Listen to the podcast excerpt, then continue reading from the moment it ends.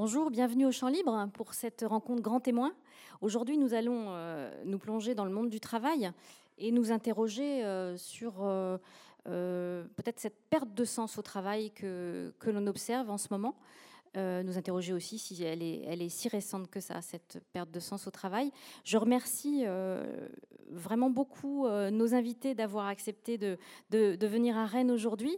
Manon Delattre, et puis aussi euh, Thomas Coutreau et Coralie Pérez, dans l'ordre à partir de, Manon et du plus loin de moi jusqu'au plus proche. Et merci beaucoup à tous les trois d'être euh, à Rennes avec nous. Euh, vous allez converser avec Arnaud Vasmer et ensuite vous pourrez poser vos questions à nos invités et nous retrouverons la librairie Comment dire pour une séance de dédicace. Voilà, je vous souhaite une bonne rencontre. Merci Astrid. Bonjour et donc bienvenue à, cette rencontre qui est intitulée euh, Comment redonner du sens au travail avec donc euh, Coralie Pérez, Thomas Cotreau et Manon Delade. Je fais le chemin inverse d'Astrid, euh, puisque bah, comme il vient d'être dit, c'est une question qui est à la fois d'aujourd'hui et pas seulement d'aujourd'hui, mais c'est vrai que cette question du sens du travail, eh bien, on en trouve quelques réalités dans la manière dont elle peut avoir des, conséquences avec les, des démissions massives hein, aux États-Unis. Ça a même un nom avec les majuscules pour dire grande démission qui, concerne, qui a concerné 5 millions de personnes. On le voit aussi avec des étudiants de grandes écoles qui, ces deux, deux trois dernières années, lorsqu'ils recevaient les diplômes de fin d'études, eh bien, euh, poser cette question à leur manière du sens du travail, en voulant aller non pas là où ces études devaient les conduire, mais euh, dans un travail qui correspondait davantage à leurs euh, valeurs, leurs valeurs éthiques, leurs valeurs écologiques. Et puis, on le voit aussi avec toutes ces, questions de, malaise, de mal-être au, travail, que peut-être les Gilets jaunes avec des questions de reconnaissance, le monde hospitalier avant même la pandémie posait sur cette question de son utilité et de qu'est-ce que l'on fait quand c'est, euh, ce sont les chiffres, quand c'est un autre management qui vient euh, prendre euh, le dessus.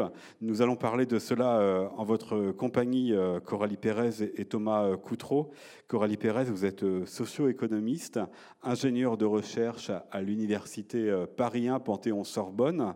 Thomas Coutreau, vous êtes euh, statisticien et économiste. Vous avez été chef du département euh, conditions de travail et santé de la DARES, qui est euh, une des directions du ministère du Travail de 2003 jusqu'à 2022. Et ensemble, vous venez de faire paraître ce livre paru dans la collection La République des idées du Seuil, Redonner du sens au travail. Le sous-titre est une aspiration révolutionnaire. Donc à un moment, je ne, vous manquerai, je ne manquerai pas de vous interroger sur ce mot de révolutionnaire que vous avez choisi.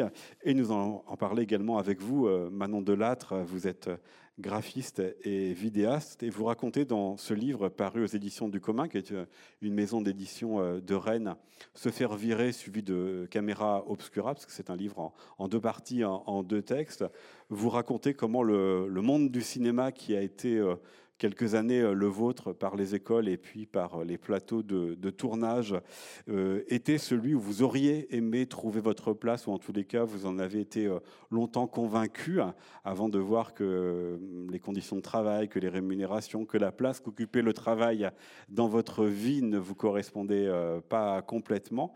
Et puis dans le premier texte, se faire virer, vous racontez comment, en travaillant dans un cinéma et d'essai de, Paris, en évoluant au sein de différents métiers jusqu'à être assistante de, direction, bah, ce travail un jour n'a plus peut-être fait sens pour vous et que vous avez voulu en, partir, mais pas en partir comme vous le souhaitez, puisqu'on vous a refusé la manière dont vous le, vous le vouliez jusqu'à ce qu'en janvier 2017, vous décidiez d'aller au travail pour ne pas travailler, puis d'aller au travail quand vous le voudrez, pour euh, faire en sorte que voilà, on vous euh, licencie pour obtenir notamment les indemnités et puis les, droits au chômage qui allaient avec. Mais je voudrais commencer avec vous, Manon Delattre, avec euh, une question sur ce texte littéraire, puisqu'il est question dans les deux textes finalement du bon équilibre, du bon rythme entre le travail et votre temps que vous appelez temps libre, temps pour rêver. Est-ce qu'aujourd'hui vous l'avez trouvé ce bon équilibre? Non, toujours pas. après, je ne pourrais pas faire de mon cas une règle générale. Je pense que j'ai un rapport très particulier au travail et notamment à la place temporelle qu'il prend dans la vie, que ce soit le temps de travail effectif comme le temps mental hors temps de travail. Donc euh, peut-être je trouverai un jour, mais euh, je dirais que je suis une chercheuse d'or, quoi. C'est en cours. Mais en tout cas, je me sens moins coincée que quand j'étais euh, en CDI. J'étais très précaire, j'ai aspiré au CDI, j'étais en CDI et j'ai décidé mais peut-être comme dans un des témoignages dans votre livre, euh, de, de, retourner à la précarité en en connaissant les défauts, mais aussi ce que ça m'a apporté. Mais sans savoir quoi faire, ce qui pouvait intriguer autour de vous, surtout à une époque où euh, bah, dire le travail que l'on fait, c'est aussi une considération, c'est aussi une place dans la société.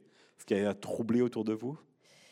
Oui, euh, mais c'est un, avoir une place dans la société par son travail, ça, ça marchait très bien aussi sur moi. C'est difficile de ne pas être séduite, euh, surtout quand on travaille dans le cinéma, ce qui était mon cas au, au, milieu des années 2010, de ne pas se glorifier, de faire partie d'un milieu qui peut faire rêver certaines personnes. Donc. Euh, Coralie Pérez et, Thomas Coutreau, par ce livre, vous êtes intéressés au, sens du travail. Et première question, un peu, peut-être un peu anecdotique, mais est-ce que c'est un livre que vous auriez pu faire il y a 5, 10 ou 15 ans Ou est-ce qu'il y a une nouvelle réalité, des nouvelles questions et de nouvelles conséquences sur le sens du travail qui vient en faire un objet de recherche? Alors déjà, on peut dire que notre intérêt pour le sens du travail a émergé bien avant la crise sanitaire. Euh, alors, il se trouve que j'ai participé à une recherche sur les ruptures de contrat de travail avec une collègue du CNAM, et on cherchait à, relier en fait ou à remettre en contexte ces ruptures de contrat de travail. Donc, on a fait un travail quantitatif et qualitatif. On a mené une trentaine d'entretiens.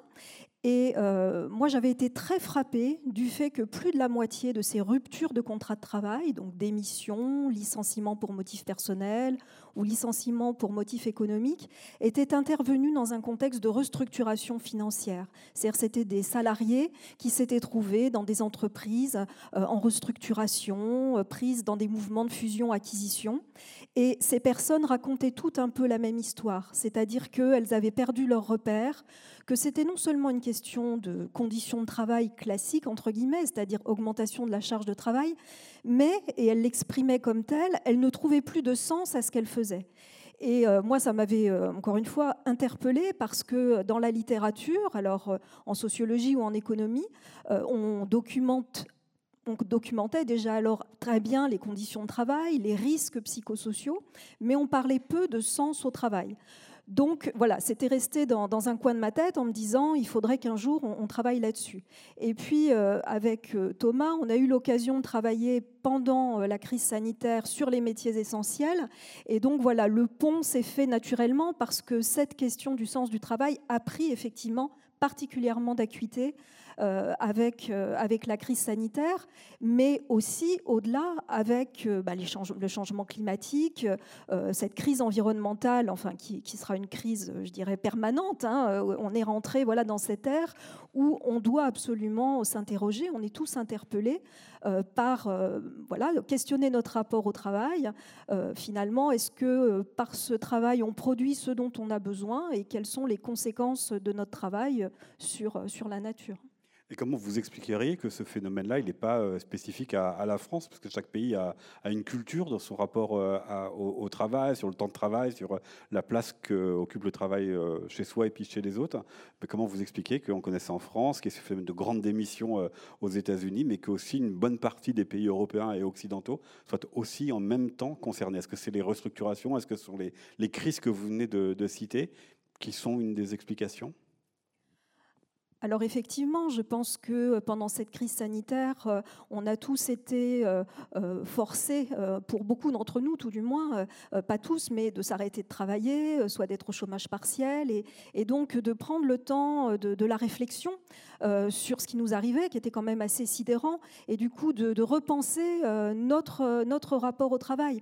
On a fait aussi tous l'expérience de notre vulnérabilité en tant qu'individu hein, par rapport à la maladie, mais aussi aux capacités capacité des, hôpitaux à prendre, à prendre en charge les malades, et puis en tant que, en tant que société aussi. Donc je pense que voilà, dans, tous les pays, il y a eu cette, cette prise de, conscience, et, finalement, bah, peut-être, encore une fois, remettre en perspective le travail, et notamment les mauvaises conditions de travail que euh, pour beaucoup, aux États-Unis et en France, euh, certains ont refusé. Euh, alors, avec aux États-Unis, hein, on l'a vu, beaucoup de, vidéos hein, qui sont devenues virales, hein, où les personnes mettaient en scène leur démission sur leur lieu de travail, comme un pied de nez aux employeurs, en disant... On avait la pub pour l'auto qui faisait la même chose en France il y a quelques années. Là, on l'a vu dans la réalité, c'est ça? Voilà, donc c'est pour ça que certains disent, bah non, la grande démission, c'est un phénomène cyclique, il n'y a rien à voir, circuler. nous, on pense au contraire qu'il y a vraiment quelque chose d'intéressant là qui s'est passé et qui exprime, pour une part, le refus d'un travail insensé. Voilà.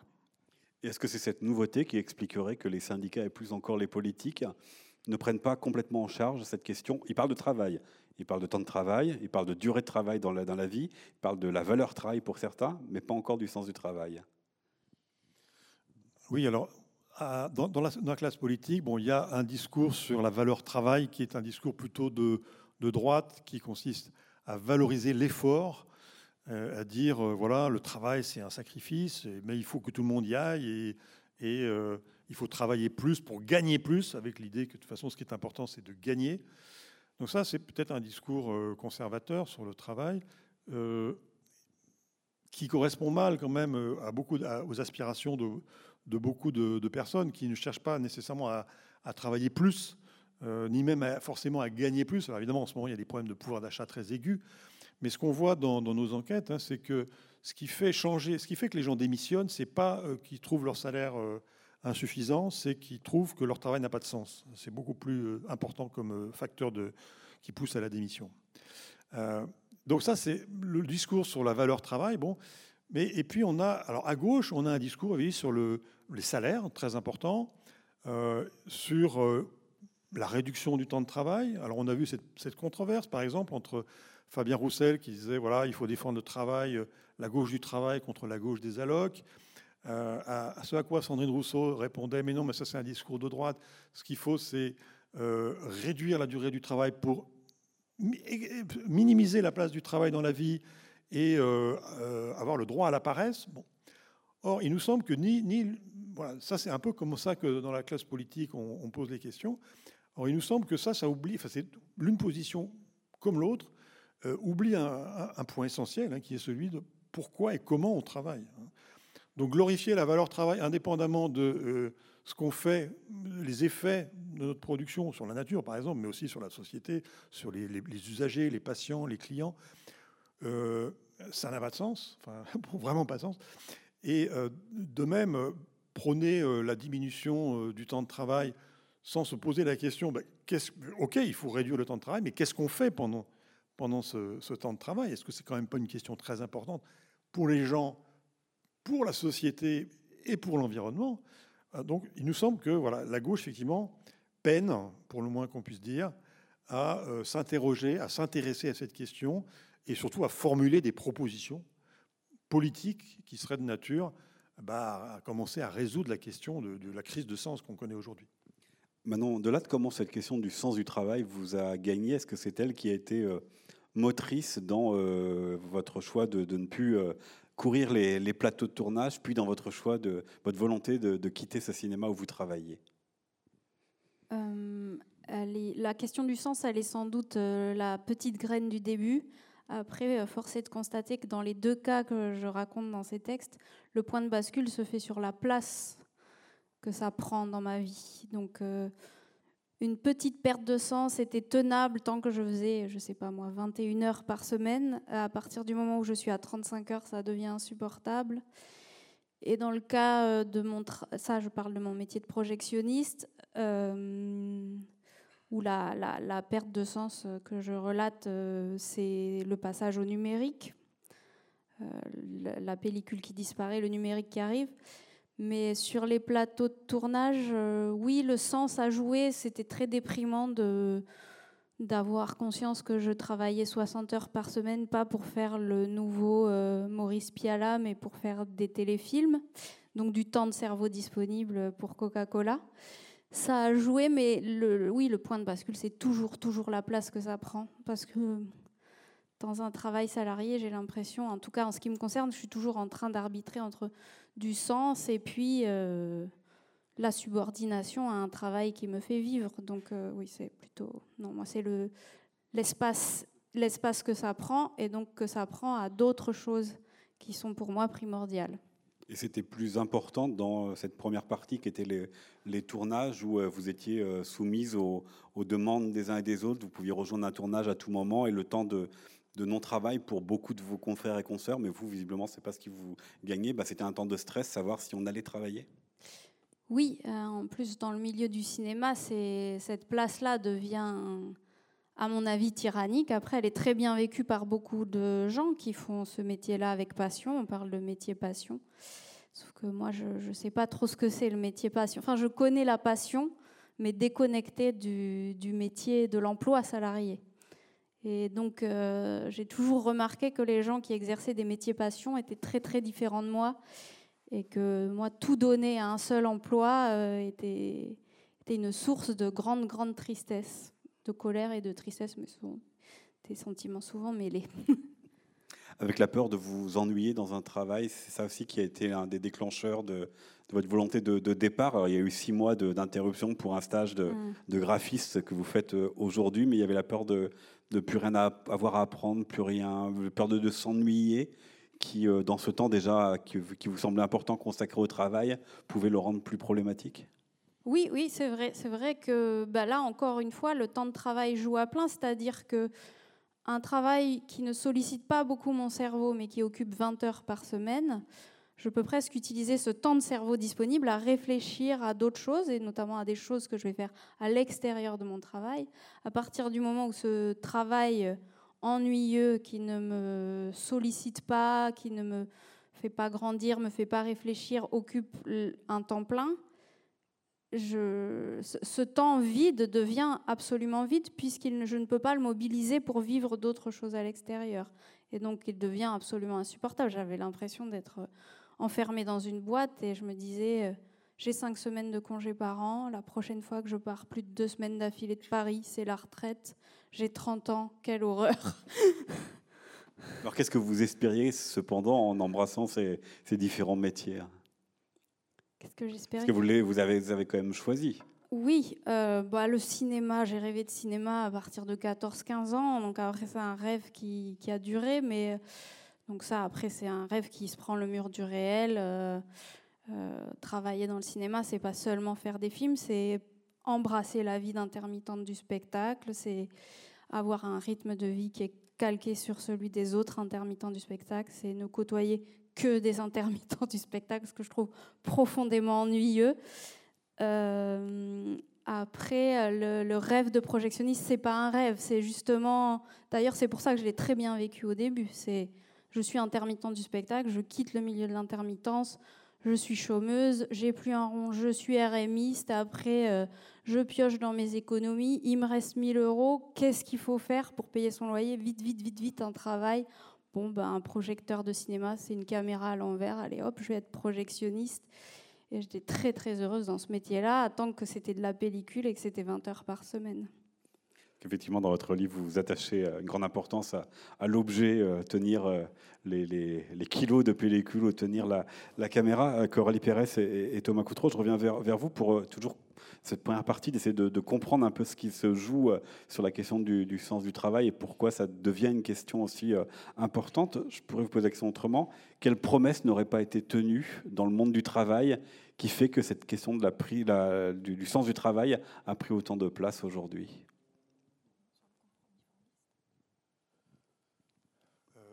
C'est une passion, ça peut être pour apprendre, ça peut être une émancipation, ça peut être de quoi vivre. En fait, oui, il faut, peut-être revenir sur ce qu'on entend, nous, par sens du travail. Euh, il y a trois promesses, finalement, euh, que les gens, euh, en, laquelle les gens espèrent quand ils vont travailler et qui sont susceptibles de donner du sens à leur travail. C'est d'abord, je vais travailler pour faire quelque chose d'utile, je vais contribuer utilement à la société, je vais satisfaire des vrais besoins de clients, d'usagers, euh, même de la nature ou d'animaux. Enfin bon. ça, c'est l'utilité sociale. la deuxième dimension, c'est bah, je vais pouvoir travailler avec, en accord avec mes valeurs, avec les normes sociales, les normes professionnelles. Donc, je ne vais, pas, vais pas faire du sale boulot, que je vais faire un boulot, mon boulot proprement. Et puis la troisième aspiration, c'est je vais quand même euh, grandir, je vais apprendre des choses, je vais pouvoir développer mes compétences, ma sensibilité, l'exercer, l'augmenter. Euh, voilà ce qu'on attend normalement, enfin, parce que beaucoup de gens attendent d'un travail. Parce qu'il y a plein de métiers qui n'offrent pas ça là. Alors il y a, il y a plein de métiers qui n'offrent. Alors la plupart des rares sont les métiers qui offrent ces trois dimensions simultanément. Euh, mais dans tous les métiers, alors ça c'est quelque chose de très intéressant quand même à noter, c'est que dans tous les métiers, on trouve, les gens peuvent trouver du sens, hein. même dans des métiers apparemment peu qualifiés. Euh, alors, il y, a, des exceptions, mais globalement, euh, prenons l'exemple de, préparateur de commandes, hein, qui était euh, un manutentionnaire dans les, dans les entrepôts de la logistique. C'est quelque chose, on se dit, comment est-ce que des gens peuvent trouver du sens à ce travail-là? C'est vraiment un travail très fatigant. On, on, empile des colis toute la journée. Bon. En fait, une, étude sociologique faite par un collègue, David Gaborio, a montré que, qui a travaillé dans ces entrepôts, montre que euh, jusqu'à une certaine, époque, jusqu'à il y a quelques années, ces manutentionnaires trouvaient une forme de sens, voire même de plaisir dans leur travail, en déployant une habileté euh, pour édifier ce qu'ils appelaient, ce qu'ils appellent une belle palette, c'est-à-dire un, un, tas de, de, colis très hauts bien proportionné, harmonieux, qui se réduit en, taille en mesure que, que ça monte et qui est, une sorte, qui est un, un, objet difficile à construire et qui donne du prestige entre les collègues, une forme de jeu aussi entre les collègues. Et qu'est-ce qui se passe euh, récemment, depuis une dizaine d'années, avec euh, ce qu'on appelle la commande numérique, euh, le, le, casque qui, où l'algorithme, l'ordinateur vous dit précisément quel colis vous allez chercher, à quel moment et dans quel ordre. Donc vous n'avez plus aucune faculté, vous empilez les, colis au fur et à mesure en fonction de ce que l'ordinateur vous dit, et vous n'avez plus aucune marge de manœuvre. Et ce plaisir, ce petit plaisir qu'on peut trouver dérisoire par certains aspects, mais qui, permettait aux gens de tenir dans leur travail, hein, disparaît. Et donc là, plus aucune, plus aucune des trois dimensions du sens n'est ça ne permet pas d'apprendre, ça ne permet pas de, se sentir vraiment utile, puisque c'est l'ordinateur qui décide de tout. Et euh, ça ne permet pas non plus. Et vous êtes dans une, situation où euh, euh, vous avez. voilà, alors les conflits éthiques, pas forcément très intenses, parce que vous n'avez pas vraiment de, choix à faire, justement. Mais c'est des formes maintenant de travail tellement dégradées que les gens n'y restent pas plus de, quelques, quelques trimestres, au maximum 2-3 ans. Parce que cependant, pour poursuivre avec les manutentionnaires, ce que vous écrivez aussi, c'est que une partie d'entre eux, pendant la, pandémie, ont été considérés comme des métiers essentiels. Est-ce que ça, ça n'a pas revalorisé euh, ce métier-là? Alors revaloriser, alors il est vrai que euh, des métiers qui trouvaient euh, peu de sens, enfin, pour lesquels les personnes qui, les exerçaient trouvaient peu de sens à leur travail avant la pandémie, les caissiers, les caissières, les, ouvriers non qualifiés effectivement de la manutention, euh, ont, euh, ont, été reconnus en quelque sorte hein, euh, par la population pour leur utilité, pour avoir assuré la continuité dans l'acheminement voilà, de, nos, denrées alimentaires notamment, pour avoir continué à faire fonctionner les, magasins et les personnels de, soins aussi, hein, que nous avons applaudi tous les soirs à 20h. pour autant, la reconnaissance et le sens sont deux choses différentes. Euh, on peut être reconnu par des applaudissements. C'est pas pour autant qu'on trouve véritablement du sens à son travail. On peut avoir un sentiment un petit peu plus fort d'utilité sociale, mais si les conditions de travail restent très difficiles, au total, on ne trouve pas plus de sens euh, à son travail. Euh, bah, prenez les, personnels de soins, les infirmières dans, les hôpitaux. il y a eu une revalorisation salariale, donc en ce sens, elles sont davantage reconnues d'un point de vue salarial, et pour autant, elles, elles, trouvent dramatiquement peu de sens à leur travail. Pourquoi? Parce qu'elles font face à des conflits éthiques euh, qui, euh, qui, les minent, hein, notamment euh, ben, voilà, de voir, enfin, être contraint, entre guillemets, à maltraiter les patients parce que pas assez de lits, pas assez de temps pour bien s'en occuper. Donc on voit voilà, que ce, temps de la pandémie a pu faire surgir voilà, une, reconnaissance de, voilà, de l'utilité de certains métiers, mais au final, on voit bien qu'il y a une contradiction entre l'utilité de ces métiers et la reconnaissance aussi qu'on en fait en tant, que, société. Ce sont des métiers souvent précarisés, très féminisés d'ailleurs en, passant, et, peu, peu reconnus. Mais ce, trouble dans le sens du travail, est-ce qu'il n'est pas venu aussi ces dernières années par les mots sont peut-être un peu grands, mais par des changements d'objectifs du travail en lui-même, où auparavant il y avait euh, un savoir-faire qui était valorisé, il y avait euh, un honneur du, métier. Euh, aujourd'hui, il y a plein d'indicateurs qui sont rentrés, plein de tableaux Excel qui ont pullulé un peu partout avec les nouvelles formes de management et d'évaluation, et qui changent les priorités, qui changent les objectifs du, travail. Comment ça, c'est venu percuter cette question du sens du travail? Oui, ce qu'on appelle le management par le chiffre. Hein. donc là, c'est un système vraiment qui s'est qui a déferlé sur les entreprises et les administrations. Hein, parce que à l'hôpital, c'est comme ça, à l'école, ça devient de plus en plus comme ça. Euh, les professionnels ont des objectifs euh, chiffrés, euh, la réussite des élèves, les taux d'actes, les actes qu'il faut privilégier. Il faut faire certains actes parce qu'ils sont mieux rémunérés par la sécurité sociale que d'autres actes qui peuvent être tout aussi importants du point de vue des malades et du point de vue des professionnels, mais qui sont moins bien rémunérés donc une pression aux chiffres, euh, une pression aux objectifs, une pression à la rentabilité, y compris dans les hôpitaux, euh, avec aussi des objectifs chiffrés donc qui sont fixés d'en haut, qui ne reflètent pas du tout euh, pour les travailleurs ce qui est important de leur point de vue, et qui les amènent donc à, travailler pour faire du chiffre. Dans la police, par exemple, les policiers se plaignent énormément du fait qu'ils doivent faire du chiffre, ils doivent, ils doivent faire des bâtons, ils disent faire des bâtons. Euh, ce qui les amène à privilégier euh, des, petits délits, des enquêtes très faciles à résoudre, mais qui posent, enfin, finalement qui posent pas beaucoup de problèmes, et à laisser de côté les affaires complexes, euh, par exemple les violences sexistes ou les... les C'est le trouble actuel avec la, police judiciaire et la réforme qu'elle va avoir. Plus les réformes imposées d'en haut qui, qui sont purement abstraites, qui viennent de la tête de, technocrates qui connaissent pas le terrain et qui viennent déstabiliser des, des, formes de compétences professionnelles euh, établies euh, de, longue date. Donc voilà, la souffrance au travail vient de, ces méthodes de management, très largement, hein, de ces méthodes de management euh, par le chiffre qui sont, alors, qui reflètent, qui ne viennent pas de nulle part. Hein. ces méthodes ne sont pas totalement irrationnelles. D'un certain point de vue, c'est-à-dire du point de vue des financeurs, du point de vue des financiers et, des budgétaires hein, dans l'administration, c'est des méthodes qui servent à mettre la pression sur les salariés pour diminuer les coûts et augmenter euh, le chiffre d'affaires. Donc elles ne sont pas irrationnelles de ce point de vue-là. Simplement, elles viennent bousiller la qualité du travail, du point de vue des travailleurs. Mais alors, puisqu'on met des évaluations partout, des chiffres partout, est-ce qu'il y a aussi des indicateurs qui viendraient euh, valoriser euh, le fait qu'une entreprise prend soin de son éthique, prend soin de ses salariés sur la question du sens du travail, comme on l'a pour les questions écologiques, avec les mêmes dérives que pour les questions écologiques et le greenwashing, c'est-à-dire on va faire un affichage qu'on est vertueux écologiquement, en réalité, on voit que c'est beaucoup plus complexe que ça. Est-ce qu'on a la même chose sur le sens du travail? Ah, je pense que ce que pourrait faire la sécurité sociale, et ce qui n'est pas fait pour l'instant, euh, ce serait de, bah, de, chiffrer, par exemple, l'absentéisme pour maladie euh, de chaque entreprise, des salariés de chaque entreprise. Ce serait tout à fait possible d'un point de vue technique. La sécurité sociale saurait faire ça.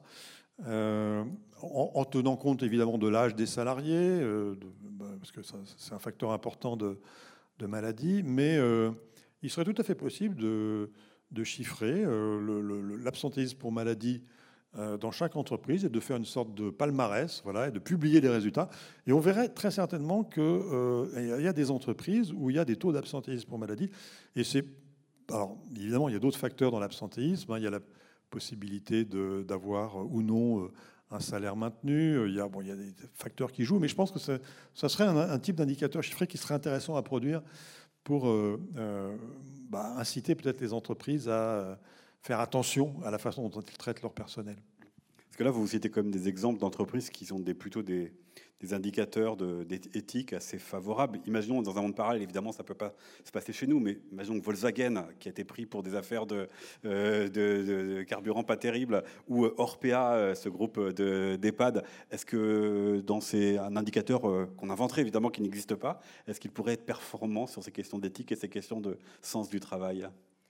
Alors là, ce à quoi vous faites référence, c'est euh, les politiques de responsabilité sociale et environnementale, euh, donc qui euh, consistent pour les entreprises donc à créer des services, à documenter un certain nombre d'indicateurs qui sont ensuite validés, audités par des organismes extérieurs, mais qui sont payés par l'entreprise.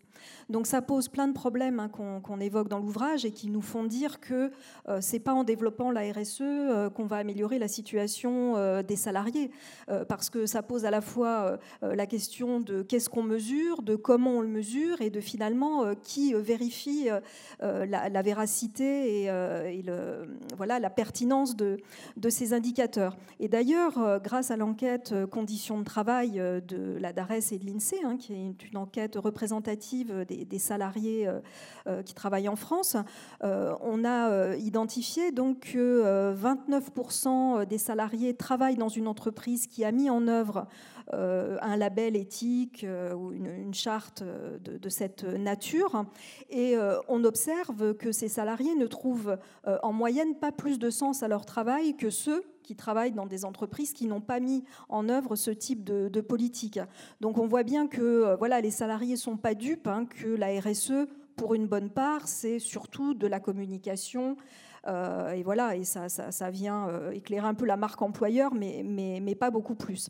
Euh, ce qui est intéressant, quand même, pour pas être totalement négatif sur ce type d'outils, c'est qu'il y a des associations, par exemple, pour un réveil écologique, donc une association d'étudiants, enfin d'étudiants, oui, de, jeunes diplômés, très concernés par les questions écologiques et qui ont mis sur leur site en ligne un certain nombre de questions que pourraient adresser euh, des candidats euh, donc, euh, au recrutement à leur futur employeur pour justement les, les challenger, si on peut dire, sur ces aspects écologiques pour aller plus loin que ce qu'affichent finalement les entreprises, en posant des questions beaucoup plus précises. Donc ça peut-être, ça peut, euh, peut-être lentement, alors plus dans certains secteurs que d'autres, mais euh, finalement euh, contraindre ou fortement inciter les entreprises bah, à être plus vigilantes et effectivement à, voilà, à, mettre en œuvre des politiques plus intéressantes de ce point de vue. parce qu'évidemment, pour être clair, hein, Volkswagen et Orpea ont, eux, voilà, eu quand même des très très bons indicateurs de RSE euh, avant que l'actualité, euh, l'un et l'autre, ne les, ne les rattrape. Manon Delattre, puisqu'on parlait avec euh, Coralie Pérez et puis Thomas Coutreau de l'évaluation, mais aussi la question en creux finalement de, du travail bien fait, comment ça, et dans, en tant que, que, personnel du cinéma sur les tournages, mais aussi projectionniste et assistante de direction, comment c'est venu percuter votre manière de considérer le travail? Il peut y avoir ces indicateurs qui viennent d'ailleurs, mais il peut y avoir aussi la, conscience c'est la manière de cultiver un, travail bien fait, une satisfaction du travail bien fait. Est-ce que ça s'est présenté à vous? La remise en question de ce travail bien fait? Euh, Je pense pas que j'ai été empêchée de bien faire mon travail. C'est vraiment pas le problème dans mon cas. Euh, après, euh, le, travail bien fait était très important pour moi. Je, je trouve ça. Je me souviens qu'un des premiers, euh, comment dire, justement, le, travail bien fait dans le cinéma, euh, avec euh, ce monde de paillettes que je trouvais assez illusoire, ça m'enlevait le plaisir du travail bien fait. Je me disais, mais pour qui je fais ce travail? Alors que quand j'étais projectionniste, qui a un métier beaucoup plus modeste, après mon bac plus 5, j'ai passé un bac moins 3.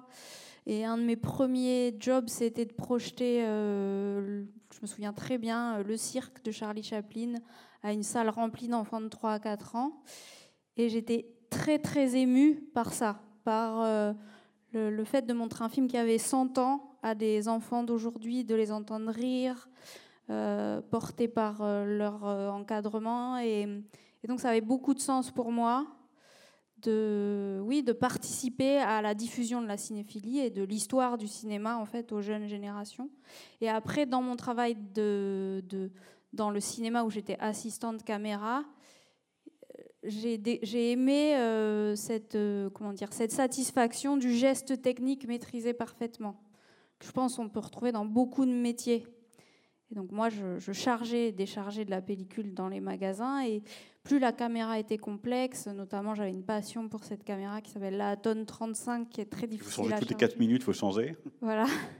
Et donc c'était un, je tournais un, enfin je bossais sur un film de gangster où on faisait des prises très longues et où il fallait changer de magasin très vite et de tirer satisfaction, de ne pas faire attendre le reste de l'équipe parce que j'étais très rapide, parce que je ne voilais pas la pellicule, parce que la machine me répondait au quart de seconde. Euh, j'ai tiré beaucoup de satisfaction de ça et j'avais conscience à ce moment-là que ma joie était purement mon rapport à la machine et l'adéquation entre mon geste et l'objet.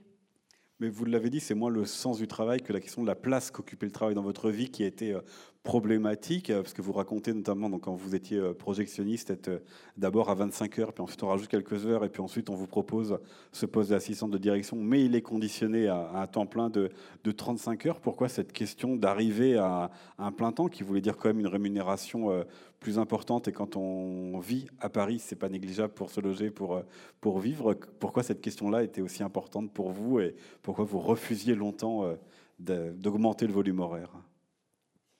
Parce que dans l'idéal, j'aurais aimé euh, gagner euh, ce que j'ai gagné en 35 heures en restant à 25.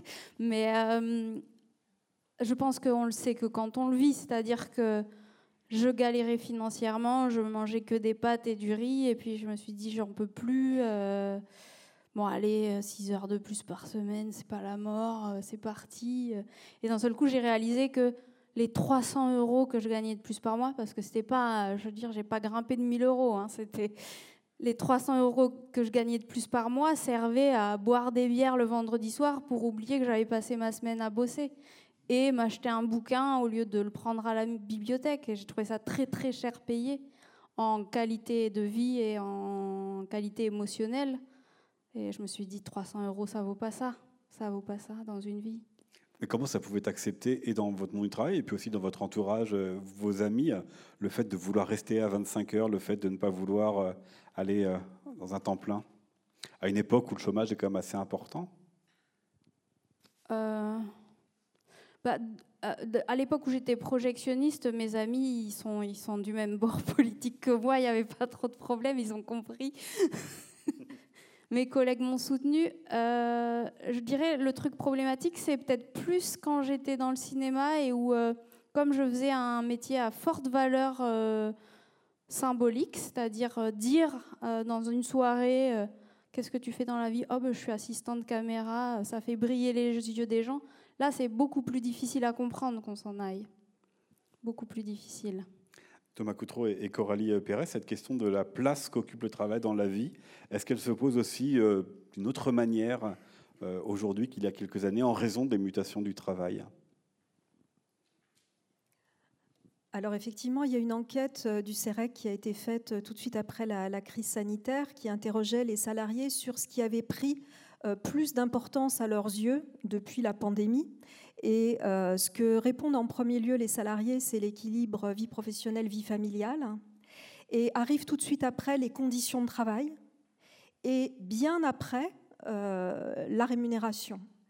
Euh, j'ai trouvé ces résultats très intéressants parce que, euh, voilà, je pense que par rapport à ce qu'on disait euh, en introduction, hein, c'est vrai qu'avec avec la crise sanitaire, on, a réévalué voilà, notre, notre rapport au travail, à ce, qui, à ce qui était important, et cette question des conditions de travail, bah, finalement, elle, elle, est de plus en plus, je dirais, conscientiser, enfin je ne sais pas comment le dire autrement, mais je pense qu'on en est tous de plus en plus conscients dans tous les secteurs d'activité, même les secteurs euh, où les personnes sont assez, enfin sont pas très bien euh, rémunérées et euh, voilà où elles sont prêtes à, quitter, leur, emploi et, voilà être plus exigeantes. On a vu ce que ça a donné hein, dans le secteur de l'hébergement-restauration cet été et d'ailleurs beaucoup d'entreprises se plaignent d'avoir des difficultés à recruter. Donc quand on trouve peu de sens à son travail, euh, effectivement, on peut, euh, euh, enfin, il est nécessaire de, réduire, voilà, la place, la place qui, d'autant plus nécessaire, je dirais, de réduire la place qu'il occupe,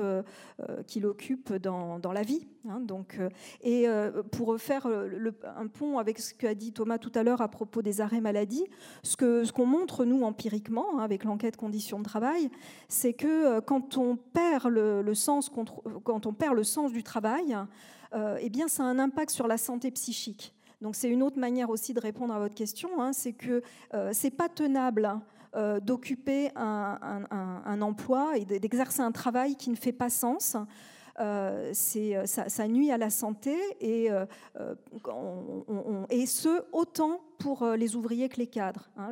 L'entrée en dépression, le symptôme, déclencher un symptôme dépressif est multiplié par deux face à une perte de sens du travail, que ce soit pour les cadres ou pour les ouvriers. Donc ça, c'est quand même important et ça explique euh, pourquoi? Ben voilà, Il faut, euh, alors dans la mesure de, ses moyens, et ça dépend des ressources dont on dispose, des, euh, du bassin dans lequel on est, si on est chargé de famille ou pas, ça, dépend de, de plein de paramètres, mais il faut chercher à se mettre à l'abri. donc soit effectivement à, à, faire ce qu'on appelle le, quiet quitting, enfin en tout cas à, faire profil bas, travailler moins, refuser des responsabilités, ou bien démissionner quand on peut.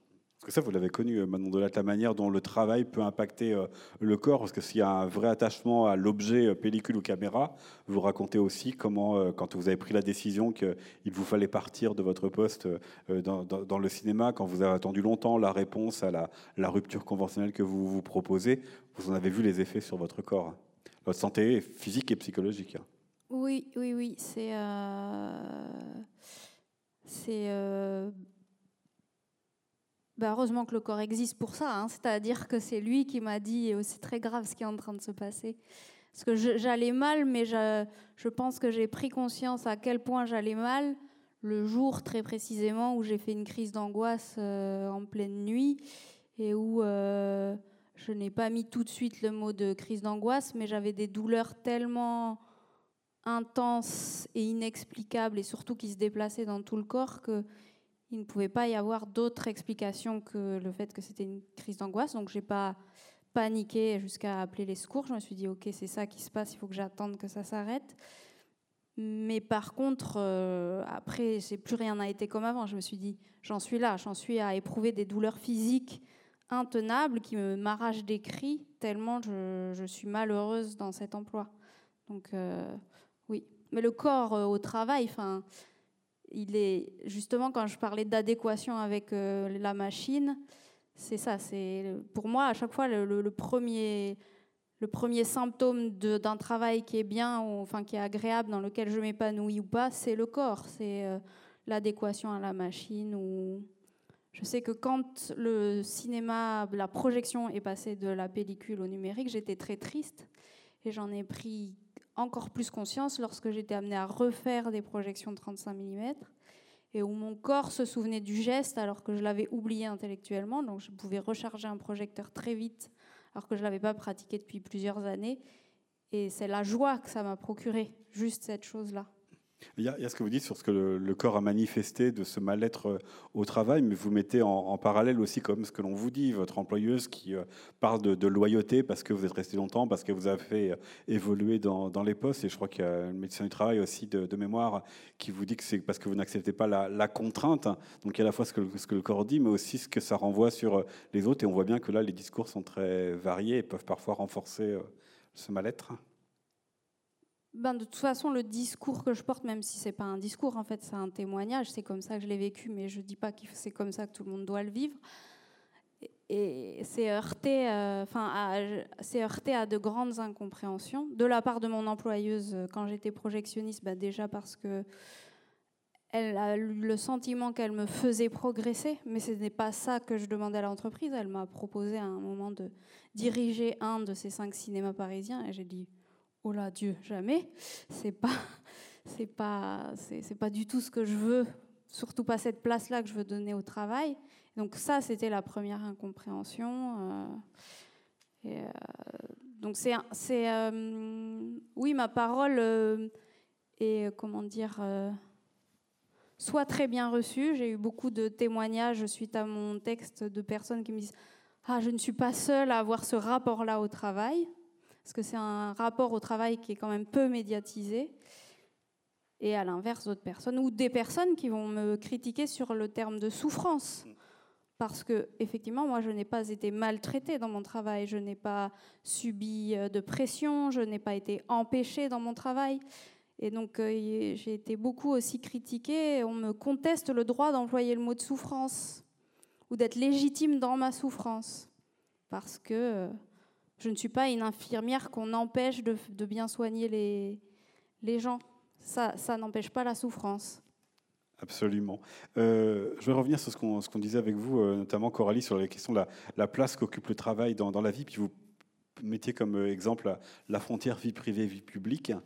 Thomas Coutreau, ce que je sais que c'est vous qui allez répondre à cette question-là. Pendant la pandémie, le télétravail s'est développé de manière considérable. Comment là est aussi venu à la fois brouiller cette frontière et donc participer aussi à questionner une partie des gens sur le sens et la place qu'ils donnaient à leur travail alors en fait, le développement du télétravail a été euh, euh, vécu comme une aubaine par beaucoup de, gens, non pas parce que ça redonnait du sens à leur travail, hein, parce qu'en fait ça changeait pas grand-chose ni euh, à l'utilité sociale, ni à la capacité de développement, ni au conflit éthique. Donc ça ne bougeait pas, ça change pas beaucoup, beaucoup les, le sens du travail. Par contre, ça permettait de se mettre un ou deux jours, ou trois jours, ou quatre jours, même pendant, ou cinq jours parfois pendant la pandémie, euh, à l'abri euh, du chef, du regard du chef, du regard des collègues, euh, de la pression en fait, hein, de la pression et de la pression hiérarchique et de la pression du flux d'une certaine. Même si cette pression reste évidemment en télétravail, puisque vous avez toujours les mêmes objectifs, vous avez toujours les mêmes process à satisfaire, etc. Et Mais il y a eu quand même pas mal de cas de, harcèlement d'employeurs qui ne cessaient d'appeler leurs employés. Oui, ou qui mettaient en place des systèmes de, de, de, flicage, entre guillemets, euh, de l'activité euh, sur l'ordinateur du salarié. Bon. Mais c'était quand même des cas un peu minoritaires. Hein. Globalement, quand même, ce que les gens ont vécu, c'est ouf, je prends un peu de distance par rapport à cette ambiance pesante, euh, cette pression, et même si ça m'amène. Alors, les gens ont allongé leur durée du travail, parce que ce que montrent les enquêtes, c'est que le temps de transport gagné, en fait, il est pour une bonne partie, passer à travailler. Les gens se lèvent à la même heure que d'habitude et commencent à travailler après leur petit-déj, alors que ah, normalement, c'est là où ils commencent à prendre les transports. Donc, en fait, le, temps de travail a été allongé, mais ça a été vécu comme finalement une certaine respiration par rapport à cette pression du flux et de la hiérarchie. Euh, donc, voilà, c'est un. Alors, c'est évidemment, c'est plutôt bien pour les gens de pouvoir souffler un petit peu, d'avoir un peu plus de marge de manœuvre dans l'organisation de leur temps au quotidien. En même temps, ça résout pas du tout les problèmes de fond sur euh, cette perte de sens. Hein. Les, process, la pression, les objectifs, tout ça reste euh, inchangé.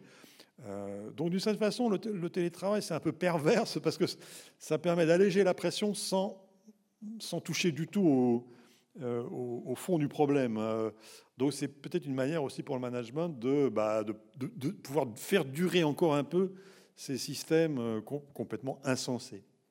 Comme le titre de votre livre, c'est Redonner du sens du travail, et puis on a ajouté le comment euh, la forme de la question à, cette rencontre. Comment justement les entreprises elles répondent à ça, ou elles ont essayé de, répondre à, cela? On voit bien dans une partie des métiers qui, peinent à recruter, l'une des propositions qui est faite, c'est une augmentation de, de salaire. Mais est-ce que c'est ça qui peut redonner du sens au travail, de redonner l'envie au travail? Alors tel qu'on a défini hein, le, sens du travail par ces trois dimensions, euh, le sentiment d'utilité sociale, la cohérence éthique et la capacité de développement, non, c'est pas le, salaire euh, qui va redonner du sens au travail. Alors euh, nous, on est vraiment centré sur le travail. Hein, euh, comme une activité voilà, productive par laquelle l'homme transforme la nature, enfin, comme l'a dit Thomas. Quoi. Enfin, donc euh, ça ne veut pas dire que pour nous la question du salaire euh, est négligeable hein, et que les, les revalorisations salariales hein, qui donnent lieu à un certain nombre de, voilà, de mobilisations soient illégitimes ou inutiles, pas du tout. Hein. Mais nous, on est vraiment voilà, sur la question du travail et donc pour redonner du sens au travail, et c'est l'objet, enfin, c'est la raison pour laquelle on a indiqué ce sous titre Une aspiration révolutionnaire, c'est qu'il euh, faut euh, s'attaquer en quelque sorte et remettre en cause l'organisation du travail, voire les formes de gouvernance des entreprises. Et là, euh, bah, c'est beaucoup plus, beaucoup plus embêtant pour, pour les employeurs, privés ou publics, puisque c'est leur prérogative, hein, un peu historique, l'organisation du travail. Et d'une certaine manière, c'est plus facile de proposer des primes que euh, bah, de, remettre euh, en question la manière euh, dont il gère hein, et dont il partage ou pas le pouvoir, le, pouvoir de décision et le pouvoir d'organisation du travail. Regardez, dans les hôpitaux, on a, enfin, les salaires ont été augmentés substantiellement, 180 euros par mois. Ça n'a rien changé au flux de démission, ça n'a pas fait revenir les gens qui étaient partis, pas du tout. Les gens continuent à démissionner au même rythme. Et par contre, jamais les dirigeants n'ont envisagé de mettre en discussion la question de l'organisation du travail à l'hôpital. Ça, c'est complètement hors de leur champ de réflexion. C'est comme ça, la, rationalité managériale, c'est la, tarification à l'activité. Il n'est pas question d'en sortir. C'est la seule manière rationnelle pour eux d'organiser le travail à l'hôpital. Et donc ça, c'est hors du champ de toute discussion. Et, donc, ils, ne enfin, ils sont complètement euh, euh, impuissants. en, réalité, bon, après, on peut se dire que c'est pas non plus de la, de la bêtise, c'est pas non plus de l'aveuglement. Euh, il y, a certainement l'idée que bon, bah, si le service public se casse la figure, ça donne de l'espace au privé pour développer sa part de marché. C'est ce qu'on observe à l'hôpital, ce qu'on observe à l'école. Donc il y a un aspect, y a un aspect stratégique. Hein, c'est pas pas purement de la maladresse ou de la bêtise. Enfin, quoique ça ça joue certainement aussi. Mais euh, euh, on ne peut pas expliquer l'obstination de nos dirigeants à, négliger euh, cette question de l'organisation du travail simplement par de l'ignorance. Hein. Je crois qu'il y a aussi un aspect stratégique, un aspect calcul derrière. Finalement, ça ne les dérange pas tellement de voir le service public s'effondrer, dans la mesure où pour eux, ils, mettront leurs enfants, ils iront eux-mêmes dans des cliniques privées extrêmement chères, non conventionnées éventuellement, pas d'importance pour eux. donc cette idée d'une société à deux vitesses, avec des services publics en déshérence et des, services privés pour les, privilégiés, ça n'est pas quelque chose qui les dérange fondamentalement. Mais pour les citoyens, voilà, pour nous, les citoyens ordinaires, les syndicalistes, les militants, il nous semble qu'on on, ne réfléchit pas assez euh, et les revendications ne portent pas assez sur cette question de l'organisation du travail.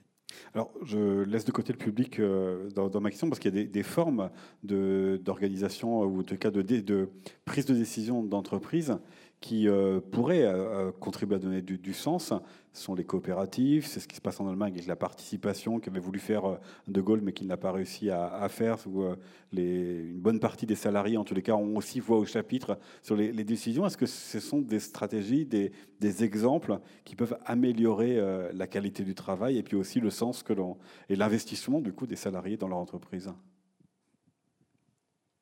Bah, Ce qu'on peut dire, c'est que la perte de sens et la souffrance au travail, elle a, si, on veut, si on veut ramener ça à une cause fondamentale, et je pense que c'est possible, c'est la perte de pouvoir d'agir. On ne peut plus agir sur ce qui nous arrive dans notre travail. On est dépossédé de tout pouvoir d'agir. On est transformé en un simple objet de décision managériale et on doit obéir. Euh, et on nous impose des objectifs chiffrés, des procédures, du reporting, euh, des process, et on est voilà, dépossédé. Et donc, tout ce qui permet aux gens de retrouver un pouvoir d'agir sur leur travail est déjà un facteur d'émancipation, un facteur de santé, de reconstruction de la santé, et un facteur de restauration du sens du travail. Donc effectivement, euh, la gouvernance, les coopératives, les coopératives d'intérêt collectif par exemple, où la gouvernance est partagée entre les salariés, euh, les destinataires du travail, hein, les usagers, les clients, euh, éventuellement les collectivités locales ou les associations qui sont intéressées par le fonctionnement et les résultats du travail. Bon, c'est une piste vraiment très importante, hein, le, partage du pouvoir au niveau de la gouvernance. Mais il n'y a pas que ça, il n'y a pas que la gouvernance, il y a aussi l'organisation euh, au, jour le jour du travail sur laquelle les, salariés doivent pouvoir retrouver, ou trouver peut-être, parce qu'ils n'ont jamais vraiment eu, euh, du pouvoir. Et ça, donc, par exemple, nous, nous pensons qu'il faudrait privilégier le développement, rechercher systématiquement le développement euh, de temps et d'espace de discussion, de délibération entre les collègues, entre les travailleurs, sur la manière dont ils travaillent et les objectifs de leur travail. Donc on propose par exemple une mesure qui, s'appelle la, qu'on a la, réduction du temps de travail subordonné, qui consisterait à donner euh, une heure par semaine euh, ou une journée, une demi-journée par mois ou une journée. Enfin ça c'est à discuter, mais voilà pour un temps de réunion, un temps de délibération entre collègues sans la hiérarchie, euh, où on euh, discute de comment on travaille, comment on pourrait mieux travailler, euh, qu'est-ce qu'on pourrait faire comme proposition. Et puis ensuite, on fait des propositions. Alors tout ça est animé par des élus, les élus du personnel. Et ensuite, on fait des propositions aux, directions qui sont, ben voilà, qui ont une liste de propositions d'amélioration concrète de l'organisation du travail auxquelles elles doivent répondre positivement, de préférence, mais négativement parce que c'est elles qui ont toujours le pouvoir, mais elles doivent justifier leur réponse. Et là, ce serait très intéressant parce que en cas, par exemple, d'accident du travail qui, serait, qui surviendrait à la suite d'un refus d'une modification de, des conditions de travail qui aurait pu éviter cet accident, eh bien, la responsabilité pénale de l'employeur est engagée. Donc, du coup, ça, voilà, ça, amènerait les employeurs à être beaucoup plus euh, attentifs euh, à ce que, aux suggestions que leur font les salariés. Donc, retrouver ce pouvoir d'agir, ce serait vraiment un, pas très important euh, dans la restauration de la santé et aussi de la capacité bah, de la société de contrôler, d'orienter de, ce qui se passe dans le travail, la, production, l'impact sanitaire, environnemental des productions, tout ça, on pourrait en discuter. En gros, l'idée, c'est euh, alors il y a un collègue économiste qui a sorti un bouquin euh, qui Timothée Paris, il a sorti un bouquin récemment qui, a beaucoup de succès, qui s'appelle Ralentir ou périr, euh, qui est un, plaidoyer pour la décroissance. Et, nous, il faut ralentir aussi dans le, dans le travail. Quoi. Il faut ralentir, alors ralentir et délibérer, ralentir pour délibérer.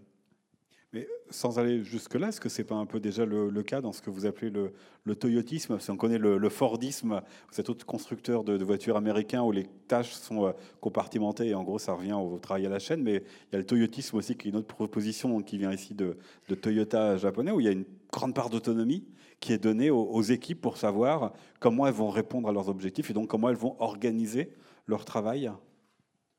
Oui, ça c'était le modèle Toyota euh, il y a, une, trentaine, une cinquantaine d'années, euh, qui continue dans une certaine mesure, bien qu'il ait été euh, pas mal affaibli même au Japon.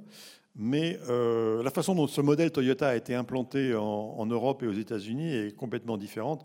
Et en fait, ça a donné le lean, ce qu'on appelle le lean management, c'est-à-dire au contraire, pas, plus d'autonomie pour les individus et les collectifs, mais au contraire, un renforcement des, procédures. Donc il y a eu une, perversion euh, de ce modèle Toyota. Peut-être parce qu'en France, on est dans un, milieu où euh, il n'y a pas vraiment de confiance entre les employeurs et les employés.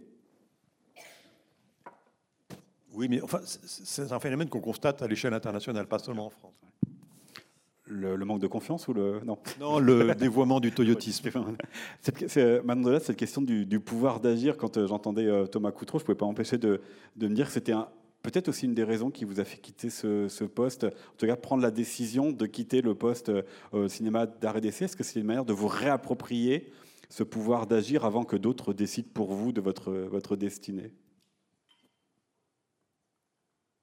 Euh, Décider de partir, je savais que. Enfin. La question se posait pas, j'allais partir. Donc, euh, mais, mais pas. C'est difficile à dire, mais. Par contre, oui, pardon. Si j'ai bien compris, tu as quand même lutté pour ne pas te faire imposer la manière dont tu allais partir. C'est ça, c'est ça. Le pouvoir d'agir, c'est pas vraiment dans la décision de partir, c'est dans la décision de comment partir. Euh, j'ai encore une mesure de coût euh, financier, coût psychologique, je dirais, comme les 300 euros de plus pour, euh, par mois pour 6 heures de plus de travail à partir du moment où j'ai décidé euh, que j'allais partir, euh, c'est posé la question du comment. Et, euh, et j'ai procédé par élimination. Première solution, la rupture conventionnelle, la meilleure solution. Je dis à mon employeuse que je veux partir, elle comprend, elle me laisse partir dans des conditions où je pouvais avoir des indemnités, mais c'était pas ça qui m'intéressait. C'était elle me laisse partir dans des conditions où je vais acquérir des droits au chômage qui vont faire que je ne vais pas être le couteau sous la gorge tout de suite euh, ou euh, utiliser mes maigres économies euh, pour survivre pendant les trois mois où j'ai pas de chômage. À partir du moment où elle m'a refusé cette rupture conventionnelle, j'avais devant moi une seule porte qui était la démission. Et là, très vite, j'ai arbitré en me disant, je peux pas démissionner parce que le coût psychologique sera beaucoup trop fort. Mon employeuse dans la balance, il y avait le fait que mon employeuse est quelqu'un de richissime, ça fait partie des 500 premières fortunes françaises, et que ça m'était totalement insupportable qu'elle ait ce pouvoir-là sur ma vie. Donc euh, j'ai décidé que la démission n'était pas possible et j'ai commencé à réfléchir au meilleur moyen de me faire licencier. Et là, pareil, par élimination, j'ai donc pris contact avec un avocat spécialisé dans le droit du travail, un ami d'amis, à qui j'ai dit, bon, ben, qu'est-ce qui se passe si je fais un abandon de poste? Et il m'a dit très concrètement, d'ailleurs, toute personne qui, qui a des problèmes euh, dans son travail, il faut se faire aider. Il faut savoir de quoi il retourne. Ça a été primordial pour moi. Je ne m'en serais pas sortie sans ça. Euh, il faut, être en contact avec des gens qui connaissent les règles, le droit du travail, c'est très important. Des syndicats, des avocats, etc. Et donc, euh, il m'a tout de suite dit mauvaise idée, mauvaise idée parce que pour, pour, te faire plier, ta patronne peut très bien, du jour au lendemain, comme tu n'es pas présente à ton poste, décider de te faire des fiches de paye à 0 euros, mais de ne pas te licencier pour autant. Et donc, tu resteras prisonnière de ton entreprise. Et donc, j'étais vraiment désespérée. Je suis allée voir la, médecine du travail où ça s'est pas du tout passé comme je l'espérais, où on m'a dit qu'il fallait que je revoie mon rapport à la contrainte. J'ai vraiment été euh, face à une femme qui me me parler comme si j'étais une enfant qui n'avait pas compris euh, le monde réel. Et, euh, et après, j'ai recontacté l'avocat en lui disant, mais ok, si je ne suis pas présente à mon poste, elle peut ne pas me payer, mais qu'est-ce qui se passe si je suis présente à mon poste mais que je ne travaille pas? Et là, l'avocat m'a dit, je ne te le conseille pas, c'est très dur psychologiquement, mais si tu arrives à le faire, tu vas arriver à tes fins. Elle va être obligée de te sanctionner par des mesures qui vont aller jusqu'à un licenciement. Elle ne pourra pas tenir très longtemps comme ça. Voilà. Et donc lui, il m'a conseillé de, faire semblant, de bien faire mon travail, de renverser un café, de mettre trois heures à le laver, de re-renverser un café. Je lui dis, mais jamais je pourrais faire une chose pareille, moi. Le jour où je décide de m'arrêter, je m'arrête et je ne bouge plus le petit doigt. Il m'a dit que c'était un coup psychologique très coûteux, mais c'est ce que j'ai fait. Au risque de vous brouiller avec... Euh, vos collègues et, directeurs avec qui vous vous entendiez bien auparavant, qui, en plus de leur travail, devaient faire le vôtre. C'est ça. C'est la partie la plus dure quand on arrête de travailler. C'est euh, le travail qu'on ne fait pas est forcément reporté sur les collègues. Puis une dernière question pour vous, euh, Thomas Coutreau et, Coralie Pérez, qui est la finalité de, l'entreprise, qu'on voit aussi qu'il y a des, propositions qui, sont faites. Vous citez l'exemple de, aussi de, Google, où les salariés ont fait pression pour que l'entreprise arrête de travailler sur un logiciel de reconnaissance pour l'armée. Est-ce que cette question de la finalité de l'entreprise et de son utilité sociale, son respect environnemental, est-ce que ça participe, ça, à valoriser le, travail, à donner du sens au travail? Il y a des entreprises à mission aussi, même si on a vu que pour Danone, ben Manuel Faber s'est fait licencier parce que euh, pour les actionnaires, ça ne leur convenait pas. Mais voilà, il y avait d'autres objectifs que l'objectif de rentabilité qui pouvaient prendre davantage soin de la société et donc des travailleurs. Alors effectivement, euh, on a parlé des changements de gouvernance, d'organisation du travail. Donc c'est un peu les initiatives, euh, voilà, qu'on désigne comme étant par le haut. Puis il y a les initiatives par le bas. Alors il y a les initiatives individuelles, hein, qui est de quitter son emploi pour euh, trouver euh, euh, voilà, mieux ailleurs, dans une autre entreprise, voire se reconvertir pour changer de métier. Alors ça, c'est très bien, mais comme l'a dit Manon, c'est coûteux.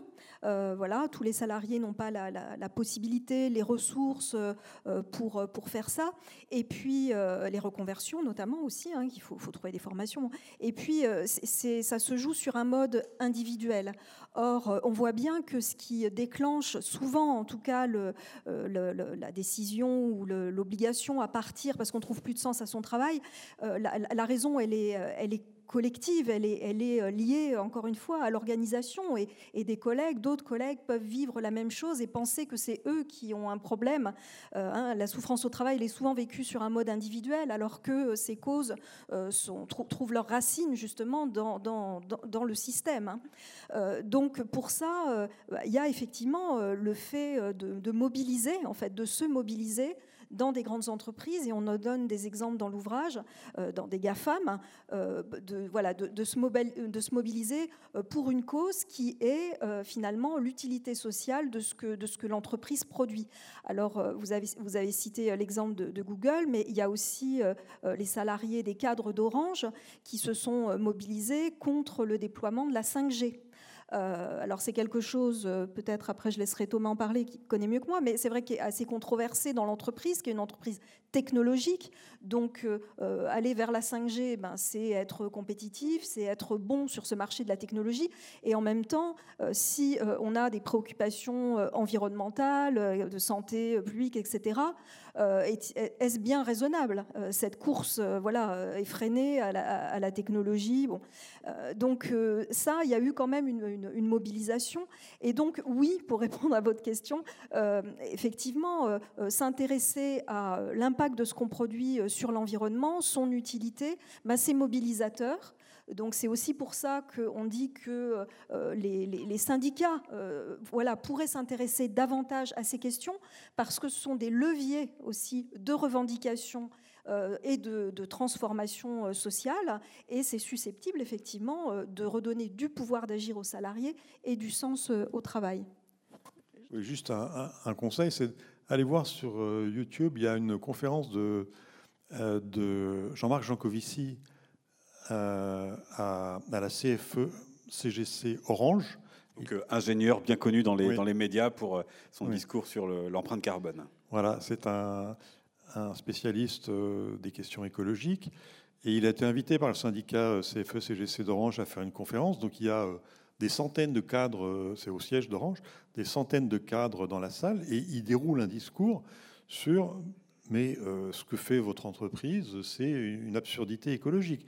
Et la 5G, la, 6G, la multiplication des, relais, des réseaux, la bande passante toujours, euh, toujours plus importante, euh, les, effets rebonds, parce que euh, la justification d'Orange pour déployer la 5G, c'est que c'est plus économe en, en, gigabits par, en, unité d'énergie par gigabit transporté, c'est plus économe que les technologies précédentes. Oui, sauf que ça sert à démultiplier les usages, à avoir de la, haute définition, donc toujours plus de, toujours plus de, data en fait. Hein. Donc on est dans typiquement l'effet rebond. Et Jean Covici démontre ça, et, on sent le public à la fois euh, effrayé, mais en même temps très attentif et très à l'écoute. Et la, la, responsable de la CFE-CGC qui, qui, mène le débat avec euh, Jean Covici, on voit bien que ces gens-là sont travaillés par ces, questions. Et ils se, demandent, enfin, ils ont vraiment conscience que la stratégie, de l'entreprise est peut-être bonne pour l'entreprise à court terme, mais catastrophique pour la société à moyen et long terme. Et donc voilà, c'est cette contradiction-là qui est extrêmement intéressante à, travailler et qui, nous semble-t-il, va donner lieu à des, bah, conflits, euh, euh, des, bagarres hein, et, probablement des transformations dans les années à venir. Est-ce qu'à votre tour, vous avez des questions à, à poser à nos trois invités une première question, on va vous apporter un micro.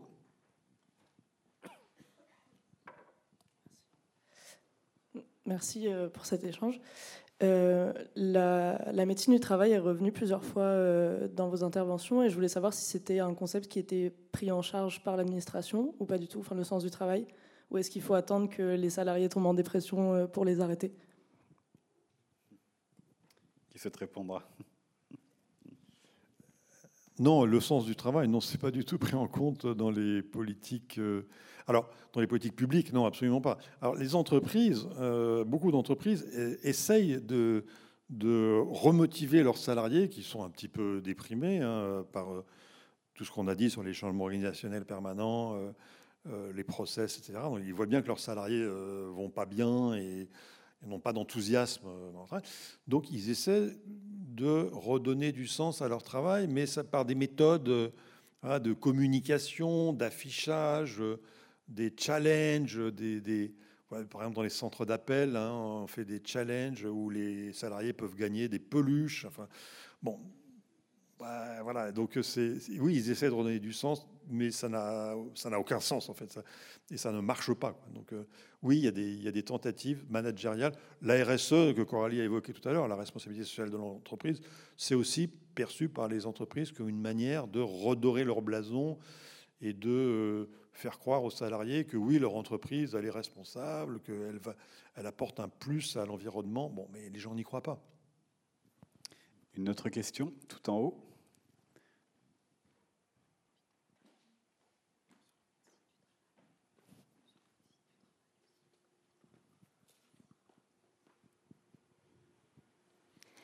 Bonjour, merci pour, euh, pour cette conférence. Moi, j'avais une question. Je voulais savoir pourquoi la rupture conventionnelle est si peu accordée, en sachant que du coup, euh, quand c'est refusé, la situation se dégrade forcément autant pour l'entreprise que pour le salarié, alors que ça aurait pu être réglé euh, bien en amont, correctement, entre guillemets. Voilà, je voulais savoir pourquoi c'était si peu considéré par l'entreprise et, que le refus est quasi systématique de leur part. Je suis pas sûr que ce soit quasi. Oui. Non, il y a quand même 50 000 euh, ruptures conventionnelles par trimestre. C'est pas, c'est pas euh, du tout négligeable. Hein. Il, y a, il, y a, beaucoup de ruptures conventionnelles, mais c'est vrai que l'employeur, bah, ça l'amène à payer des indemnités, ce qui n'est pas le cas quand c'est une démission. Donc, euh, c'est quand même plus intéressant pour l'employeur de pousser son salarié à la démission que de lui, lui payer une, une, rupture conventionnelle. De toute façon, la modalité de rupture, c'est souvent aussi l'issue d'un rapport de force euh, là, ce qu'a, décrit euh, Manon, c'est elle s'est renseignée, elle a, pris conseil euh, auprès d'un juriste, et donc elle a, enfin voilà, ça a donné de la force. Je pense dans, dans cette négociation, il y a des salariés qui n'ont pas, qui n'ont pas les ressources, ils peuvent demander, puis au premier refus, ils vont accepter la démission. Donc voilà, souvent il y a un rapport de force. Ça dépend aussi s'il s'agit d'un cadre ou d'un ouvrier. Enfin, c'est, ce qu'on voit en tout cas dans, dans la littérature. Hein. La modalité de départ, elle est elle est vraiment très contingente aux ressources du salarié, à son environnement et, et, et, au, voilà, et à l'aide qu'il peut recevoir en termes de, de conseils. Manon, si vous voulez rajouter quelque chose bah dans, dans, mon cas, c'était un rapport aussi très particulier, je pense. De, donc, euh, y a, euh, ma patronne accordait très peu de ruptures conventionnelles. Euh, notamment, alors ça c'est mon analyse, elle le dirait bien sûr pas du tout comme ça, mais donc, euh, cette personne n'a pas besoin de travailler pour vivre. Ces, cinémas euh, euh, sont une activité qui a du sens, justement. Elle, la question de la rémunération n'intervient pas, il se pose juste la question du sens. Et moi, j'ai été élue à un moment de déléguée du personnel, et dans les réunions, il y avait bien quelque chose qui ne fonctionnait pas parce que elle nous parlait comme à des enfants à qui on donne de l'argent de poche et donc euh, réclamer une augmentation, c'était comme un enfant qui devient ingrat, qui ne reconnaît pas la, chance qu'il a de, toucher de l'argent de poche. Et donc moi, quand j'ai dit que je voulais partir et que je voulais partir dans de bonnes conditions, elle était sidérée comme euh, une maman que son enfant abandonne. Enfin, j'ai bien vu que ça jouait aussi. Je vous propose de passer le micro derrière vous, parce que je crois qu'il y a quelqu'un qui, voilà, qui levait la main. Merci. Bonjour, merci aussi euh, pour euh, vos interventions. Euh, oui, j'avais une question sur le, les pistes pour redonner du sens au travail, justement. Enfin, vous l'avez un petit peu abordé, mais on voit bien aujourd'hui qu'on ne peut plus, face à, ces vagues de démission, etc., faire le management, manager comme autrefois. Et donc, il y a ces nouvelles méthodes de management participatif que vous avez un peu euh, évoquées, le fait d'associer systématiquement euh, les, salariés dans les décisions, etc. Je voulais savoir si ça, ça avait une existence aujourd'hui en termes statistiques, si c'était des méthodes euh, qui étaient éprouvées, s'il y avait des premiers résultats. Enfin, euh, voilà, qu'en est-il de ça? Et un petit peu associé à cette question, il y a aussi tout un nouveau, euh, enfin, un nouveau métier qui se développe autour de. Euh, alors, je sais plus, enfin, on a dû appeler ça les managers du bonheur, enfin, qui sont des personnes extérieures à l'entreprise.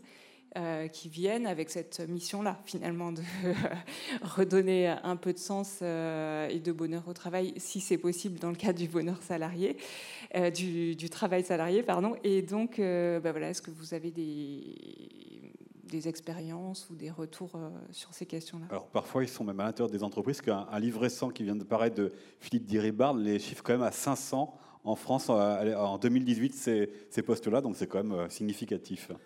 Qui souhaite répondre alors, sur, sur, les réformes euh, du management, on a alors la pointe avancée de ça, c'est ce qu'on appelle le mouvement des entreprises libérées, avec des expériences assez intéressantes de décentralisation des prises de décision, vraiment d'équipes autonomes euh, auxquelles on fixe des objectifs globaux, mais qui s'organisent vraiment comme elles veulent pour les atteindre, y compris avec les moyens, voire les recrutements parfois, dont elles ont besoin. Donc ça, c'est des choses qui existent, mais qui sont très marginales quantitativement. Hein. C'est quelques patrons euh, éclairés, je dirais, entre guillemets, ou humanistes, euh, qui s'inspirent de la lecture de livres de gourous. Hein. Il y a des gourous un peu dans cette, dans cette discipline de l'entreprise libérée, mais qui sont des gens intéressants, hein, qui ont vraiment réfléchi et qui ont mis en place des formes d'organisation très décentralisées, avec beaucoup d'autonomie et qui montrent que ça, ça fonctionne. Alors, ce qui est intéressant dans les expériences, c'est que ça fonctionne. On peut gérer une entreprise autrement qu'avec la hiérarchie, le commandement, le contrôle, etc. Ça marche. Simplement, là où ça ne marche plus, c'est quand les gens s'accrochent à leur pouvoir. Et ça, malheureusement, c'est quand même extrêmement général comme phénomène. Donc, dans les entreprises qui mettent en place ces modes de management, d'abord, ce qu'on observe systématiquement, c'est entre un tiers et la moitié des cadres démissionnent. Quand le, patron impose ce, mode de management euh, quasiment autogestionnaire, la moitié, presque la moitié des cadres s'en vont parce qu'ils disent moi je, euh, on leur dit maintenant tu deviens coach, tu n'es plus pas, tu n'es plus manager, tu deviens coach, tu dois aider tes, équipiers, tu tu dois plus leur donner des ordres. Donc ça, il y a beaucoup de cadres à qui ça ne convient pas. Et puis, au bout du compte, au bout de plusieurs années, on s'aperçoit que les actionnaires souvent ils commencent à tiquer euh, parce que alors c'est pas tellement que la rentabilité diminue, c'est qu'ils voient plus très bien qu'est-ce qui se passe dans leur entreprise. Ils ont plus, ils ont l'impression qu'ils ont perdu le contrôle. Et euh, quand il y a le cadre qui a mis ça en place, ou le dirigeant qui part à la retraite, ou qui, qui s'en va pour une raison ou pour une autre, l'expérience se termine. Hein. donc on a vu ça dans beaucoup d'entreprises, y compris des grandes entreprises comme Michelin, Auchan, euh, Airbus, où, où, ce genre d'initiative a été développée. Tu peux peut-être parler du coaching? C'était sur les Chief Happiness Officers. Là, euh, oui, bah, ça, ça rejoint un peu ce que disait Thomas euh, tout à l'heure, c'est-à-dire de, ce que mettent en œuvre les entreprises pour euh, justement alléger un peu la pression, les séances de shiatsu, les baby-foot. Bon, ça, relève un peu de, ça. Hein. alors, ça peut apporter un peu de baume au cœur, mais on voit bien que ça ne touche pas à l'essentiel, hein, qui est, l'organisation du travail. Et je dirais même que maintenant, on parle beaucoup de coaching Hein. Hein, ça, c'est les séances de coaching pour les cadres, pour justement essayer d'aligner en fait leurs aspirations euh, euh, avec euh, ce qu'ils font au travail. Et dans les grandes entreprises, on trouve aussi maintenant des, congés dits de respiration. Alors, je crois que ça s'appelle comme ça chez Orange, des congés de respiration, des congés payés hein, exceptionnels pour que le salarié aille s'épanouir ailleurs, faire une autre activité pendant plusieurs mois et revienne évidemment après. Donc c'est une manière d'essayer de conserver les personnes en leur donnant un peu d'air. Euh, l'air qu'elles ne trouvent pas euh, précisément sur leur lieu de travail. Donc on voit que c'est un peu des, rustines hein, sur, sur la jambe de bois, puisque, encore une fois, ça ne, ça ne touche pas structurellement à, ce qui fait euh, la perte de, de sens au travail. Une autre question? Alors, tout devant.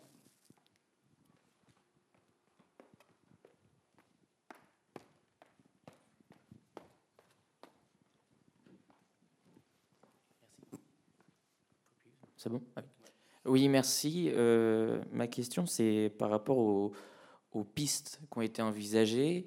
Euh, vous avez parlé tout à l'heure euh, des taux d'absentéisme qui pourraient être dévoilés finalement par les, la sécurité sociale. Mais est-ce que dans un contexte justement de pression par le chiffre, d'un recherche permanente de rentabilité, aussi une volonté des entreprises de toujours être bien vues, enfin, euh, j'ai en mémoire le texte de Nicolas Jounin euh, qui, a fait une enquête euh, dans le BTP. Et il y a, par exemple, à l'entrée d'un site, le nombre, enfin, la date du dernier accident du travail. Et en fait, le chiffre est, forcément bidon, puisque personne ne déclare ces accidents parce, sous la pression de la hiérarchie. Donc, est-ce que dans ce contexte de pression permanente, est-ce que vous n'avez pas peur qu'il y ait encore plus de pression envers les salariés pour qu'ils ne se déclarent plus malades? Finalement. Oui, mais quand un salarié est malade, enfin, il peut plus, il peut plus, il peut plus faire travailler. Enfin, ce qui est arrivé à Manon, par exemple, ça arrive, enfin, à beaucoup de gens. C'est-à-dire, à un moment donné, on n'arrive plus à se lever le matin. Et donc, oui, il y a la pression au présentéisme. Euh, c'est une pression euh, qu'on peut même euh, mesurer dans les enquêtes, puisque dans les enquêtes, on demande aux gens vous est-il arrivé d'aller travailler alors que vous étiez malade et que vous, auriez, vous pensiez que vous auriez dû rester chez vous? Donc il y a, euh, effectivement, c'est quelque chose qu'on peut mesurer. Euh, mais il faut bien voir que les phénomènes qu'on décrit là, ils rendent vraiment malades. Il fait que les gens ne peuvent plus. Et, donc, il y a des arrêts de longue durée, hein, des arrêts maladie de longue durée, avec des dépressions, des, décompensations, voilà, qu'on ne peut pas masquer, en fait. Donc ça, ça se voit dans les statistiques de, de la sécurité sociale. Enfin, ça pourrait se voir. Une question en bas à droite, à nouveau, si vous pouvez lever la main. Oui, merci.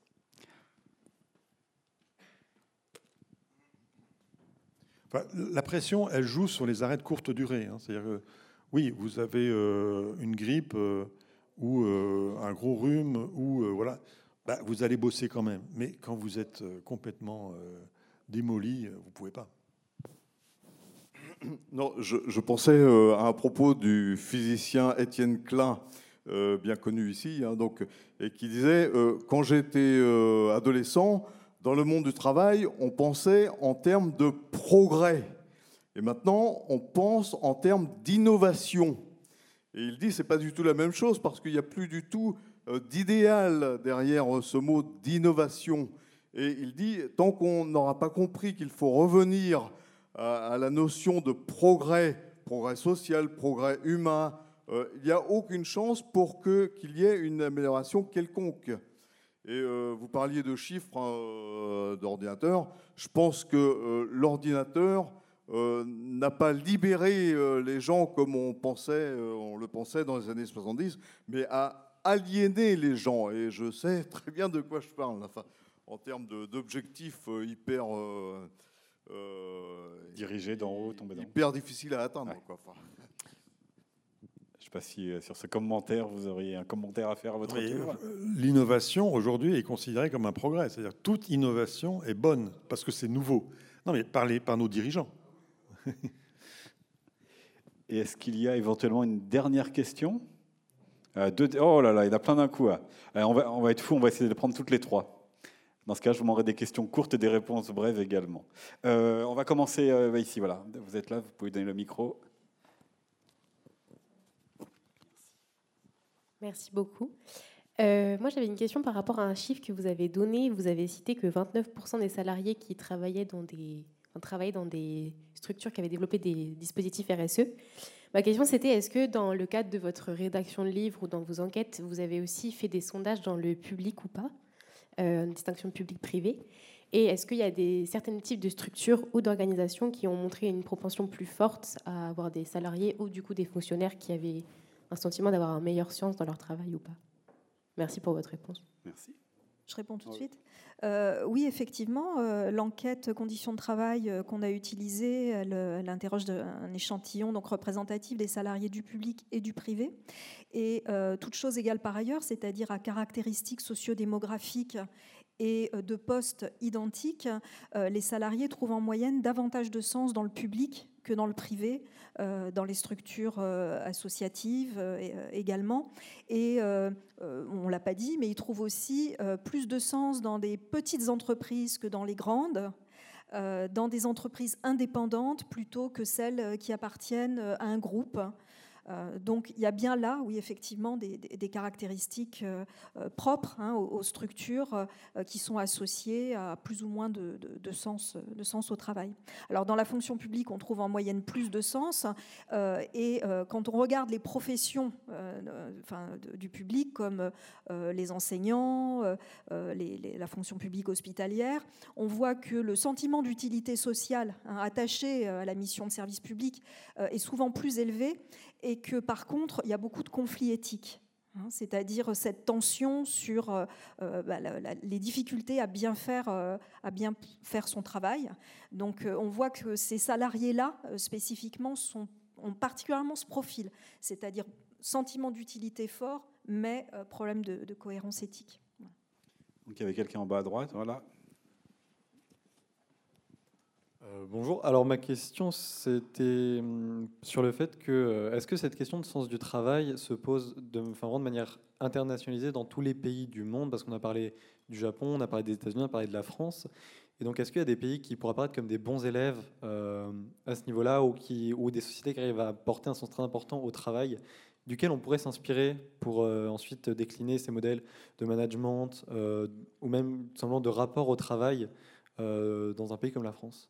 Merci.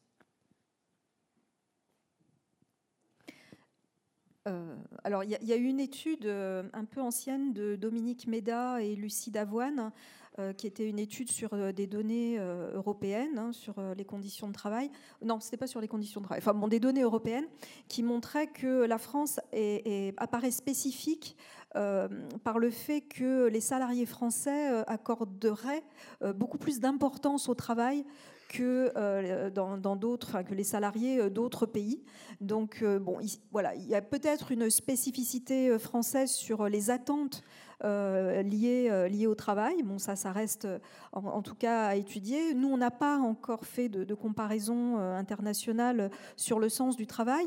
Ce qu'on sait dans le rapport au travail, c'est que, bah, par exemple, dans l'application du management, du lean management dont, dont on a parlé tout à l'heure, il semble que dans les pays d'Europe du Nord, en tout cas, ça soit appliqué de telle sorte que les salariés trouvent ou conservent davantage d'autonomie dans leur travail.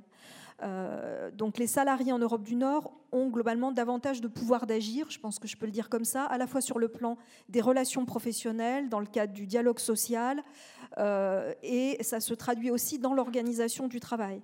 Euh, donc il y a là quelque chose d'assez intéressant. Euh, alors évidemment, euh, c'est pas des bonnes pratiques hein, qu'on peut appliquer dans des pays. Enfin, c'est pas comme ça que ça marche, mais en tout cas, ça doit, ça devrait se décliner sur le, sens au travail. Et puis la dernière question, tout en haut à gauche.